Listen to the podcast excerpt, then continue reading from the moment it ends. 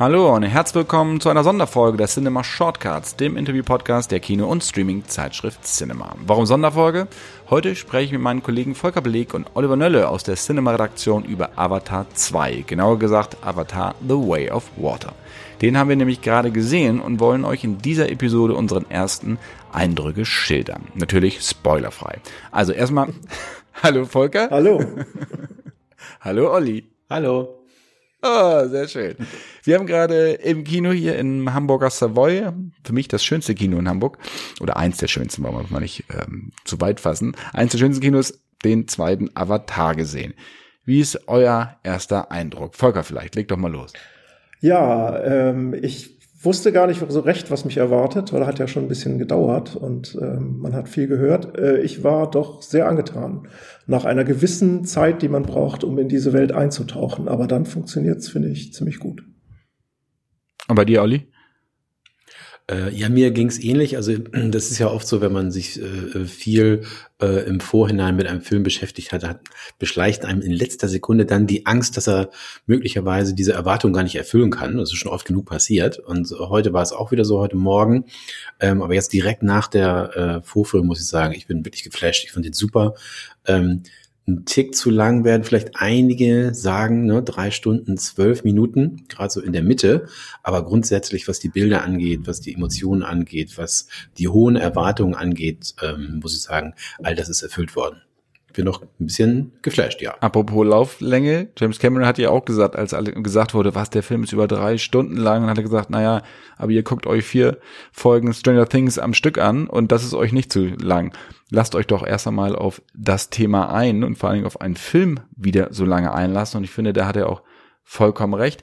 Meine Eindrücke waren auch, ich hatte eigentlich jetzt schon eine große Erwartung, weil ich da, ich hatte ja schon 25 Minuten in London, nee, in München war das, nee, London war nicht. Ich würde gerne mal wieder nach London, nein, in München gesehen. Das London äh, Deutschlands. und äh, vor einigen Wochen zusammen mit dem Produzenten, mit John Lando, durfte ich ja 25 Minuten schon sehen, gerade auch diese Unterwasserszenen. Und da wusste ich schon ein bisschen, äh, was uns erwartet. Und ich muss sagen, das hat der Film vollkommen auch eingelöst. Also im Gegensatz zu dir, Volker, war ich von Anfang an sofort in dieser Welt drin, diese Brille aufgesetzt, die gefühlt haben, also gefühlt irgendwie leichter geworden ist mit den Jahren, wahrscheinlich, weil sie nie wieder von irgendjemandem aufgesetzt wurde. Ähm, und mich hat die überhaupt nicht mehr gestört. Die konntest du über meine Brille draufsetzen, ohne dass es irgendwie gehakt hat und gar nichts. Ich finde das 3D auch echt sehr sparsam eingesetzt, nämlich nur da, wo es wirklich Sinn macht, nicht diese Pop-up-Effekte, die nur eingesetzt werden, damit sie drin sind, damit sich das 3D lohnt, sondern es gibt wirklich Erweiterung der Realität. Du tauchst in diese Welt wirklich ein und gerade diese Unterwasserszenen, aber auch vorab die, die Waldszenen wieder und auch so ein bisschen diese, diese Rückblenden auf, worum geht es eigentlich, das haben sie, finde ich, sehr gut gemacht. Schneller Recap. Vollkommen gelungen. Ja, ging mir genauso. Ich fand ja auch, der erste Teil hat es ja äh, ebenfalls gemacht. Es äh, gilt, gilt ja als der Film, der 3D für, naja, ich sag mal fast zehn Jahre, acht Jahre wieder en vogue gemacht hat. Und dafür wurde es ja vergleichsweise sogar sparsam eingesetzt, ne? sodass du nicht ständig äh, einen Speer auf dich zufliegen siehst oder irgendein Tierchen, das, das sich fressen will. Und so ist es eben im zweiten auch. Äh, erneut dosiert gemacht, wenn es hilft, ja, wenn du plötzlich siehst, okay, da kommt äh, ein riesiges Untier auf dich zugeschwommen, dann ist 3D da und dann hast du die Zähne sozusagen vor der eigenen Nase. Ähm, und dann wieder eine Zeit lang auch nicht so, dass es eben sehr, sehr, sehr effektiv war. Super. Naja, es bringt halt tatsächlich die Atmosphäre ins Kino, das finde ich. Also dafür ist, sind solche Filme einfach gemacht, die muss man im Kino sehen und dann da wirklich auch in 3D. Also ich habe viele 3D-Filme gesehen, wo es gar nicht nötig gewesen wäre, aber hier ähm, also unabhängig von diesen Effekten, dass irgendwann mal was auf dich zufliegt, ähm, hat es dich eben, ich habe ein bisschen gebraucht, ähm, aber auch nicht so lange, ähm, aber es hat einen wirklich so in, in diese Welt gezogen. Und äh, da fand ich übrigens auch sehr schön, im Kino hatten sie ja den Eingangsbereich mit Schwarzlicht und so kleinen Dekorationen ähm, ausgestattet. Die wollte ich mir fast schon mitnehmen, diese eine Deko, da, genau. diese, diese Quallen oder diese Teile, da, die immer so rumfliegen. Genau, und das da. war äh, ähm, ein schöner Effekt, dass du sozusagen schon in diese Welt reingegangen bist, im, im Vorraum zum Kino sozusagen. Also das äh, hat alles sich gut ergänzt. Und ich hatte ja eingangs erwähnt, dass ich das in München zusammen mit äh, Landau geguckt habe und ihn auf der Bühne quasi auch noch interviewt habe vor Kinobetreibern, Betreibern und danach noch ein Interview mit ihm gemacht habe. Und da habe ich auch mit ihm gesprochen, später noch etwas länger, und ihn auch gefragt. Also die Technik steht natürlich bei so einem Film immer im Vordergrund, ähm, weil halt diese 3D-Sound, was auch immer, und gerade wenn es um den Namen James Cameron geht, ist das ja immer so die Frage, was macht er denn jetzt demnächst für ein riesengroßes Ding? Und da habe ich ihn auch gefragt, also wie soll man den Film denn sehen? Soll man den in IMAX sehen? Soll man den im 3D-Kino normal sehen? Soll man den in 2D sehen? Also wie würde er das denn gerne haben? Und hat er gesagt, eigentlich nur mit der Familie. Und das fand ich, da habe ich echt schon Gänsehaut gekriegt. Das haben wir so nebenbei, sagte er das plötzlich so. Und ich habe so gedacht, genau. Und dafür ist Kino da, dass man es nämlich mit Leuten zusammenguckt, im besten Fall mit seiner Familie, das genießt. Und ich finde, das hat der Film auf jeden Fall eingelöst, auch über die Lauflänge von drei Stunden 17, wie du sagst, Olli, du hast offenbar auf die Uhr geguckt. Ähm, vollkommen, dass du sah, dass ich, ich habe das empfunden, wo ich sage, Filme wie die Marvel-Filme, wie Superheldenfilme generell, die so an einem vorbeirauschen in zwei Stunden oder auch zweieinhalb Stunden, du setzt dich wieder ins Auto, in den Bus, in die U-Bahn, aufs Fahrrad, wie auch immer, und dann ist der Film für dich auch schon wieder erledigt. Und das ist hier einfach nicht so, sondern hier beschäftigt der Film dich auch danach noch, weil du so überwältigt bist von der Visualität. Storytelling kommen wir sicherlich später auch gleich nochmal drauf. Aber das ist halt einfach ein Event. Und mit solchen Filmen wird Kino wieder zum Event und nicht mit Filmen, die wirken, da tue ich den meisten wahrscheinlich jetzt Unrecht, aber die wirken, als wenn sie aus der Fabrik kommen, weil sie nach Schema F zusammengesetzt sind. Ich bin kein Marvel-Hasser überhaupt nicht. Ich bin auch kein DC-Hasser. Für mich hat das so in den letzten Jahren einfach so ein bisschen Überhand genommen, dass ich mich auch in diesen ganzen Phasen gar nicht mehr richtig zurechtfinde. Oder wenn, dann muss ich mich erstmal wieder einlesen oder erstmal wieder alle Serien gucken. Aber hier setzt du dich einfach hin und kannst es genießen. Und das hat mir hier, hat mich hier einfach total weggeflasht. Ja, ich fand das auch tatsächlich. Es ist natürlich ein Science-Fiction-Film, es ist ein Action-Film. Ähm, über die äh, anderen äh, äh, Themen kann man ja auch noch sprechen, ne? Also Tierschutz, äh, Menschenrechte, Rassismus, Kolonialismus, Militarismus, alles Mögliche. Aber trotzdem ist es tatsächlich ein Familienfilm, äh, auch inhaltlich, weil du hast eben die Familie dabei. Äh, die beiden Hauptfiguren aus dem ersten Teil wollen halt nicht zu viel vom Inhalt verraten, deshalb winden wir uns da immer so ein bisschen drum herum. Und das kannst ähm, du doch gut. Äh, Jake, Jake und Neytiri haben ja inzwischen eine Familie. Das sind ja insgesamt also drei ähm, leibliche Kinder und zwei Adoptivkinder noch dazu, ähm, die eben auch eine wichtige Rolle spielen. Und jeder weiß, es gibt eben noch Teil drei, Teil vier, Teil fünf äh, die Bedeutung dieser Kinder der neuen Generation der TNG äh, von Avatar, die wird ja auch noch größer werden. Und das fand ich halt interessant. Und das kennt man halt bei Cameron so auch nicht, dass er, also einen Familienfilm hat er bisher noch nicht gemacht. Ne? Er hat immer diese starken Frauenfiguren gehabt, Mütter, äh, mütterliche Figuren, Frauen, die in, in Action gehen und das gut machen, aber als Familie äh, und eben mit der äh, Angst der Heldin, des Helden davor, was der Familie passieren kann. Das ist halt neu. Und das ist immer auch das Interessante daran, dass äh, James Cameron selber hat, glaube ich, fünf Kinder und eben beide Hauptdarsteller, Jake und Netiri, die Schauspieler, haben ja auch in den Jahren, in den 13 Jahren zwischen den Filmen jeweils drei Kinder oder vier Kinder bekommen. Äh, das macht das Ganze so äh, interessant, ne? Und auch wieder, äh, ohne zu viel zu verraten, aber es ist eigentlich auch eine Vater-Sohn-Thematik, die im Vordergrund steht des Ganzen. Und das passt natürlich zu dem äh, Ganzen, äh, dass es sich an die Familie richtet. Ja, also daran anschließend, also was dieses Familienthema angeht, und da ist natürlich auch viel so Folklore drin über die Navi, das war ja schon im ersten drin, das wird hier noch ein bisschen weiter ausgebaut, das hat mich auch überhaupt nicht, ich fand das super, also das ist natürlich am Anfang erstmal so ein bisschen befremdlich, weil es auch wieder eine andere Sprache, was die Kleidung angeht, aber man ist sofort in dieser Welt auch mit diesen Figuren drin. Und das ist etwas, wo ich dann auch gedacht habe, ey, das ist eigentlich altes Hollywood oder altes Hollywood-Kino, in seiner modernsten Form, also was diese digitale Entwicklung anbelangt. Ähm, dass du auch wirklich mit den Figuren mitfieberst, klar, auch wenn du jetzt schon, weiß ich was, wie, wie wir irgendwie 40 Jahre Filme guckst, fiebert man nicht mehr so leicht mit Figuren mit, aber das passiert hier einfach. Ähm, über die ganze Lauflänge von drei Stunden, weil das halt einfach gut erzählt ist und weil nicht die Action im Vordergrund steht. Es gibt natürlich großartige Schlachtenszenen, aber es ist zwischendurch auch unglaublich entschleunigt erzählt. Wie auch der erste, den haben wir ja noch gesehen, Olli, vor einigen Wochen, als der nochmal ins Kino kam, haben uns da reingesetzt und haben gesagt, ja gut, wollen wir uns den jetzt nochmal wieder angucken, aber ja, wollen wir uns nochmal angucken, haben uns darauf eingelassen und haben uns echt gewundert, dass dieser Film unfassbar gut gealtert ist, weil er wirkt nicht alt. Er wirkt, als wenn er genau heute gemacht wurde, was, wie ich finde, nicht unbedingt für das heutige Blockbuster-Kino spricht, dass es sich offenbar nicht weiterentwickelt hat seit 2009, seit Teil 1. Und jetzt, der Teil 2, stieß nahtlos aneinander an und zeigt auch wieder, was State of the Art ist und wohin ja die Konkurrenz eigentlich müsste. Ja, das finde ich auch. Also wir hatten vor kurzem schon drüber gesprochen, dass ungefähr in der Mitte des Films tatsächlich so eine Art, naja, die Story kommt zum Halten. Ne? Für, ich sag mal jetzt gefühlt 30 Minuten, ohne dass es langweilig war. Aber es ist halt die Phase, in dem es sozusagen von dem äh, Waldgebiet über Wasser nach unten und nach Unterwasser, ins Unterwasser geht. Äh, und da hält die Geschichte für eine ganze Zeit lang wirklich an und du siehst minutenlang einfach nur diese Welt, die Cameron erbaut hat, die er ihm jetzt auch nach Unterwasser, ins Unterwasser versetzt hat.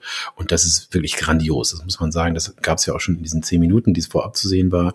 Und jetzt haben wir sie noch mal einmal vollkommen genießen können. Und sowas habe ich tatsächlich im Kino vorher noch nicht gesehen. Das ist wirklich äh, fundamental schön und toll.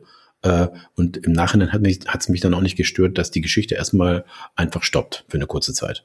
Ne, und dann hat man es genossen, äh, wie eine ganz, ganz tolle Doku zum Beispiel. Äh, und dann heißt es, okay, jetzt geht die Geschichte wieder weiter.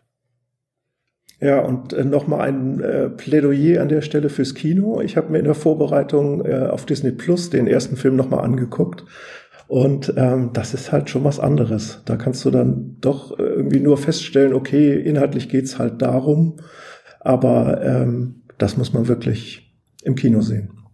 Beides. Und was mich, was mich hier auch wirklich wieder beeindruckt hat, sind, ist diese Detailliebe. Also wenn es dann wenn, wenn die Kamera über die Szenerie fliegt, dass überall irgendwas passiert. Ich will gar nicht sagen, was passiert, aber überall bewegt sich etwas. Überall passt irgendwas auf, passt irgendwas zusammen.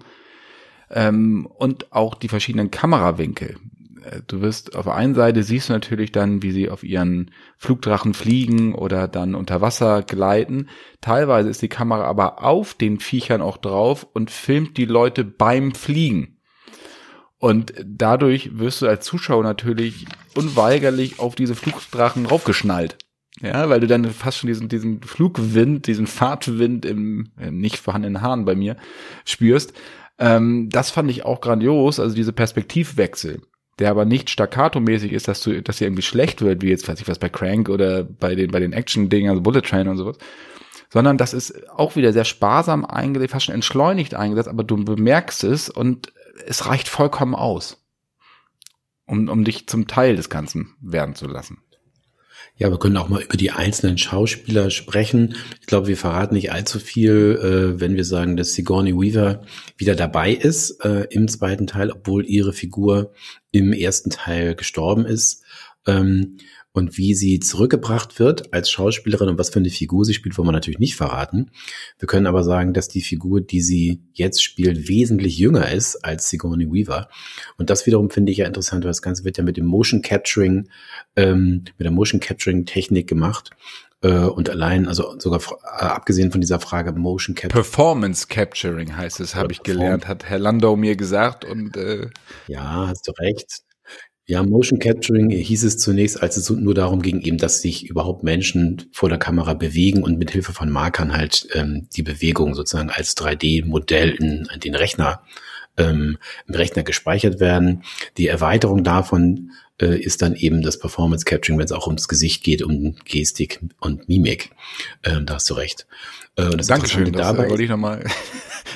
Ja, da, da, wir haben es jetzt, wir haben es jetzt auf Ton, auf, auf Spur, dass du mir recht gibst. Nicht immer hast du Unrecht. ähm, aber was ich sagen wollte, also äh, dieser Film ist ja in, in zweifacher Hinsicht interessant, was Performance Capturing angeht. Einerseits unter Wasser, das ist ja das, was sie sozusagen erfunden haben, hier live unter Wasser zu schießen. Und das andere finde ich, und da kommen wir wieder zurück zu Sigourney Weaver, dass sie halt eine Rolle spielt, die ihrem Alter nicht entspricht. Und ähm, dass das tatsächlich möglich ist. Ich finde auch, das ist schon eine Fortentwicklung dieser Technik. Man kann ja darüber streiten, soll der alte Arnold Schwarzenegger nochmal sich als jung ähm, spielen? Ergibt das Sinn? Ist das schön? Wollen wir das sehen? Ähm, das ist eine sehr richtige Frage, aber in diesem Fall finde ich, hat das toll geklappt. Ne?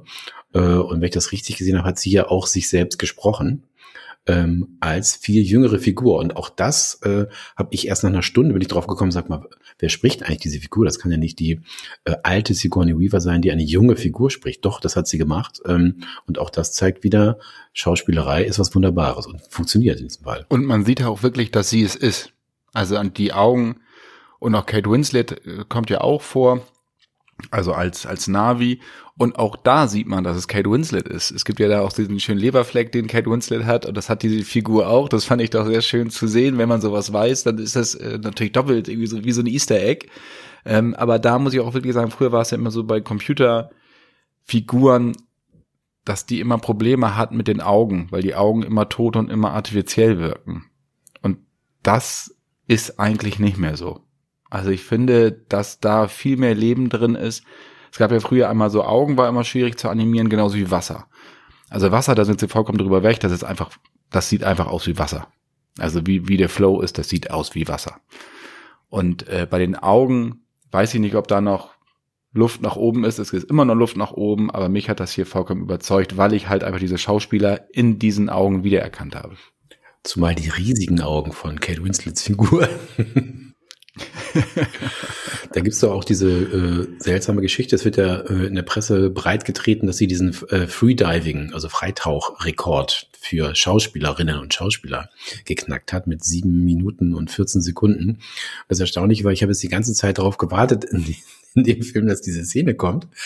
Ähm, und jetzt verraten wir vielleicht doch was, ähm, weil es wurde ja Teil zwei und Teil drei zugleich gedreht. Und ich glaube, wenn man sozusagen in den Film will, um diese Szene zu sehen oder das mitzubekommen, äh, Kate Winslet Performance Capturing im Wasser, dann muss man noch mal drei Jahre warten, äh, bis Teil drei kommt. Ja, mal gucken, wie es dann weitergeht. Also ob sie dann weiter im Wasser die Handlung spielen lassen oder ob sie dann auf die Berge klettern oder ob es irgendwann zurück auf die Erde geht. Das kann natürlich auch sein. Äh, plötzlich sind die wie auf der Erde, wie auch immer. Wir haben keine Ahnung. Herr Cameron wird sich sicherlich schon was einfallen lassen, aber ich bin ja erstmal froh, dass dieser Film jetzt ähm, kommt und dass er hoffentlich einen Siegeszug, ja genau, und dass er einen Siegeszug antritt, weil ich finde, dass äh, ich hatte fast teilweise, es gibt ja auch sehr gute Weltraumsequenzen, die sind sehr wenig, die sind, was sind das, zwei Minuten, wenn es hochkommt. Aber da habe ich gedacht, ach Gott, das wäre ja auch mal wieder geil, wenn James Cameron also so einen richtigen Science-Fiction-Film im Weltraum drehen würde. Das würde dich ja vollkommen umhauen. Also diese, diese Weite, diese Raumschiffe, diese, dieses diese Detailvielfalt, der hätte ich auch noch Bock drauf, wenn er äh, dann vielleicht mit Mitte 70 oder so meint, er müsste noch mal weitermachen. Ja, vielleicht hat er da auch Bock drauf. ja, ich, ich, ich schreibe ja, genau. Postkarte. hätten ihn ja. Auf jeden Fall ist die, die, die technischen äh, Ebenen sozusagen ist halt auch pures Cameron äh, äh, Cameron-Bereich. Ne? Also äh, früher Mensch gegen Maschine, jetzt ist es eigentlich eher der Mensch mit der Maschine gegen die Navi. Äh, da ist schon auch viel äh, Cameron aus all den Jahren drin. Das merkt man auch, finde ich. Ja, das stimmt. Wir hätten ihn ja auch gerne dazu befragt und es war ja auch ganz äh, witzig, weil sie hatten, wir hatten die Zusage äh, äh von Verleihen, von der Agentur, dass wir mit ihm sprechen können. Es hieß dann, ja, er arbeitet noch am Film. Das ist wieder auch typisch äh, äh James Cameron, dass er wirklich bis zur letzten Sekunde ähm, noch dabei ist und alles stand schon fest. Ähm, es hieß, er ist in Neuseeland und arbeitet dort weiter an den Effekten und äh, 20 Uhr äh, Auckland Time, ich ich weiß gar nicht, was, was hier in Hamburg ist, welche Zeit das war, äh, warte doch und dann ähm, gibt es die Möglichkeit, mit ihm zu sprechen. Und sieben Minuten äh, bevor dann dieser Termin ähm, äh, gekommen ist, äh, gab es dann einen Anruf, dass er leider, leider noch weiterarbeiten muss, bis in die Puppen, bis in die Nacht. Äh, und so kam leider der Interviewtermin nicht zustande. Wir konnten auch nie einen Ersatztermin finden, sonst hätten wir ihn danach fragen können. Dafür haben wir mit John Landau gesprochen und noch, noch mit ein paar anderen Leuten, die sich mit Cameron gut auskennen. Das haben wir in der Ausgabe 12 gemacht. Die ist jetzt noch zwei Tage erhältlich, also eigentlich nur noch einen Tag, wenn diese Folge rauskommt. Aber in der Januar-Ausgabe, die ja auch schon ähm, ja in den Startlöchern steht, ähm, da ist neben unserer großen Jahresvorschau auch noch ein Cameron-Beitrag drin von Olli. Da hast du nämlich mit einem Cameron-Experten gesprochen über das Kino von James Cameron. Also Avatar begleitet uns auch noch in die weiteren Hefte äh, oder durch die weiteren Hefte und natürlich die 12, von der ich gerade sprach, die Dezember-Ausgabe, die könnt ihr natürlich auch, was ich weiß, bei Amazon oder sowas gerne noch ordern. Die ist da ja noch erhältlich, nur im normalen Zeitschriftenhandel. Da findet ihr dann jetzt demnächst nur noch die Januarausgabe. Aber geht gerne hin, vielleicht haben sie die dann ja auch noch auf Lager. Wir freuen uns natürlich. Und wer immer noch nicht genug kriegen kann, wir haben ja noch einen anderen Podcast, äh, Cinema Classics, unser Making-of-Podcast, da haben wir gesagt, wenn schon Avatar. Vor allen Dingen wir, sag doch du. Dann richtig. Ich meine, Du und Ralf. Wir, genau, wir meine ich natürlich Ralf Blau, ohne den das nicht möglich wäre. Und der schon angekündigt hat, dass er absolut kein Fan des ersten Teils ist. Wir wollen da am Donnerstag ähm, drüber sprechen, über das Making-of vom ersten. Ähm, und das müsste dann am Freitag rausgehen, sofern nicht allzu viel zu schneiden ist, Philipp. Und äh, ich glaube schon, dass es klappt. Apropos Technik, etwas, was mich jetzt tatsächlich beim zweiten Teil ein bisschen gestört hat. Ich weiß nicht, wie es euch ging. Ähm, denn das Ganze ist ja die äh, 48 FPS ähm, Technik, das heißt also äh, 48 Frames per Second, 48 Bilder pro Sekunde. Das normale. Und jetzt nochmal in Französisch? Das normale, äh, jetzt noch äh, auf Sanskrit und Altgriechisch, aber da brauchen wir noch einen, den richtigen Podcast für. auf jeden Fall ähm, halt doppelt so viele Bilder pro Minute, wie es äh, im normalen Kino der Fall ist. Ähm, das äh, gab ja schon mehrere Experimente damit, unter anderem Peter Jackson. Ähm, und auch da und eben auch jetzt bei Avatar 2 fand ich tatsächlich diesen Effekt, diesen Soap-Opera-Effekt, dass man das Gefühl hat, es ist zu clean äh, und zu scharf und irgendwie guckt man vormittags, Samstagvormittag RTL oder so. Ähm, wie ging euch das? Also ich fand es tatsächlich ein bisschen zu stark. Ja, also an äh, wenigen Stellen ging mir das auch so. Interessanterweise eigentlich immer in, an Szenen mit echten Schauspielern sah es äh, eher unecht aus, weil es so clean war. Also da äh, hatte ich so äh, bei, bei diversen Szenen so Momente, wo ich gedacht habe, hups, das ist, äh, das ging mir damals beim Hobbit übrigens auch so. Ähm, aber es ist jetzt nicht negativ aufgefallen. Irgendwie fällt es einem nur vielleicht auf. Also ich fand es überhaupt nicht schlimm, weil es auch ja eine Mischung war aus 24 Bildern pro Sekunde und 48 und dann wahrscheinlich zwischendurch auch noch irgendwas anderes. Also es war, es ist nicht durchweg 48 gedreht oder wird gezeigt. Das muss man auch dazu sagen, nicht wie der Hobbit. Hm, ich gebe dir recht, es gab da so einzelne Szenen, so äh, gerade wenn es um die Menschen geht oder wenn die nach äh, Pandora wiederkommen, dass dann einem auffällt. Aber ich finde das nicht, dass es überbordend eingesetzt ist. Ich finde nicht, dass es einen rauszieht aus dieser Welt, dass man immer sagt, oh Gott, ist das clean. Jetzt, also ich brauche noch nicht mal meine Brille, weil ich, damit ich, weil ich alles erkenne. Ich finde das nicht. Also ich finde, du hast trotzdem noch auch Bewegungsunschärfen, wenn bei den Action-Szenen, was einfach dazugehört, um einfach ein Kinofeeling auch um, hm, zu erzeugen.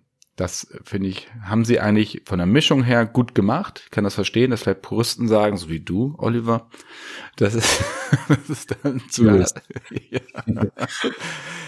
Nein, also wie mich, du hast mich gefragt, wie, wie, wie ich fand. Ich fand es gar nicht schlimm. Äh, mir hat's da gefallen. Also, mich hat das nicht rausgerissen. Und jetzt freuen wir uns natürlich auf drei, vier und fünf.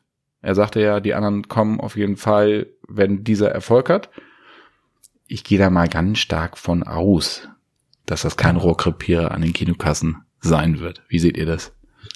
Man könnte das vermuten, dass doch ein paar Leute den Weg ins Kino finden werden.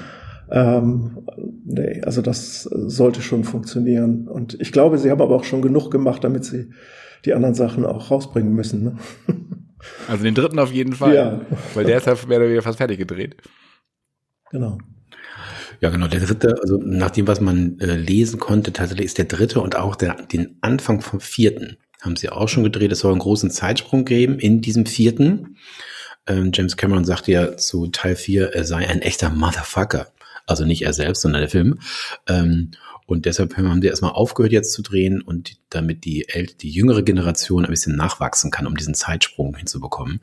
Ähm, das heißt also, Teil 3 ist auch schon fertig sozusagen. Es steht in den Startlöchern. Aber erstmal geht's ja um Teil 2. Und das ist ja schon ein ganz besonderer Film. Ähm, das wird jeder mitbekommen haben. Alle reden über die Kinokrise, viele auch nicht, finde ich. Aber äh, wir. Unrecht. Ähm, man sollte mal drüber sprechen. Ähm, und mit Sicherheit hat das Kino auf diesen äh, Film gewartet. Die ganze Branche wartet auf diesen Film und weiß, der Film zeigt uns jetzt, wie groß der Markt noch ist im Endeffekt. Ne? Der erste spielte 2,9 Milliard, äh, Milliarden Dollar ein.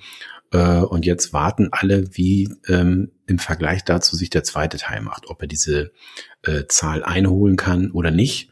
Ähm, das ist so die Frage. Also was denkt ihr, wird der sozusagen, kann der mithalten? Äh, kann dieser Film zeigen, Kino ist genauso groß wie damals, als der erste rauskam? Auf jeden Fall. Aber man muss natürlich sehen, dass ähm, das Einspielergebnis von Avatar 1 über die Jahre zusammengekommen ist. Er ist ja immer wieder ins Kino gekommen, hier nochmal eine Szene mehr, da nochmal eine Szene mehr, jetzt nochmal restauriert.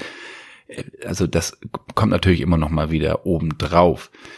Aber ich glaube schon, dass der Film die Leute in die Kinos ziehen wird, weil er halt, wie wir auch eingangs gesagt haben, einfach ein Event ist. Jetzt kommt auch noch Weihnachten, das heißt, da gehen die Leute auch gerne mit ihrer Familie ins Kino. Aber ich muss auch dazu sagen, von wegen Familienfilm, es gibt schon ein, zwei Szenen da drin, also gerade im Action-Bereich, wo ich sage, okay, vielleicht mit meinen sechs- oder siebenjährigen müsste ich nicht in den Film. Also so ab zehn ist das dann schon in Ordnung, 10, 12. Ähm, sonst muss man sich wahrscheinlich einige Fragen anhören auf dem Weg nach Hause. Ähm, der ist jetzt nicht, was jetzt übermäßig brutal, aber da sind schon so ein paar Szenen bei, wo ich sage, also ab sechs oder so ist das eigentlich nichts. Ja, ich sehe eigentlich auch es so, dass äh, die Leute werden für den Film ins Kino gehen. Ähm, ob das dann vergleichbar ist mit dem ersten Film, es ist ja auch eine andere Kinolandschaft, es ist eine andere Welt. Also wir sind jetzt in einer Zwischen- oder Nach-Corona-Phase, wie auch immer. Ähm, die Streamer gab es damals auch noch nicht. Also da hat sich viel getan, ähm, was die Kinolandschaft betrifft. Es wird ja auch nicht gerade billig sein, mit einer Familie in den Film zu gehen, denn ne, er wird ja auch noch ein bisschen teurer, weil er so lang ist und die Brillen und so. Aber ähm, es lohnt sich und ich denke schon, dass er äh, ordentlich performen wird, wie es so schön heißt. Ich glaube auch, also die Chance zumindest äh, in den Bereich zu kommen, über zwei Milliarden, sage ich jetzt mal, äh, äh, und Endgame, ähm, den, den zweiten Platz äh, streitig zu machen. Die ist da. Der Film kann ja in China starten, was ganz wichtig ist. Äh, auch der erste Teil hat ja allein zehn Prozent äh, seines Einspiels in China gemacht und die letzten Jahre während der Pandemie kamen die ganzen großen Filme, äh, die ganzen Marvel-Filme eben nicht nach China. Nach China. Äh, dieser Film darf dahin und wenn du die ersten äh, Prognosen für, den, für das US-Wochenende, fürs Startwochenende liest, deutlich besser als der erste. Wobei man jetzt tatsächlich sagen muss, äh, Avatar, der erste Film, war sozusagen der größte Sleeper aller Zeiten. Der fing ja gar nicht so groß an, aber der ging einfach nicht mehr raus aus den Kinos. Äh, ne, das ganze Jahr über 2009, 2010. Das war das Interessante daran. Da sind wir am Ende unserer Sonderfolge zu Avatar The Way of Water. Macht euch euren eigenen Eindruck. Ähm, geht auf jeden Fall rein, wirklich. Kann, wir können durchweg empfehlen. Schaut euch den Film an. Ihr werdet es nicht bereuen. Auch wenn ihr vielleicht an der einen oder anderen Sache was zu mäkeln habt, aber es ist wirklich ein Ereignis. Und äh, insofern wünsche ich euch in diesem Sinne noch einen schönen Abend, schöne Vorweihnachtszeit, schöne Weihnachtszeit, je nachdem, wann ihr diese Folge hört. Und nicht vergessen, die Cinema Classics, da kommen demnächst dann Avatar, das Making-of dazu. Insofern Macht's gut, bis bald. Tschüss. Tschüss. Tschüss.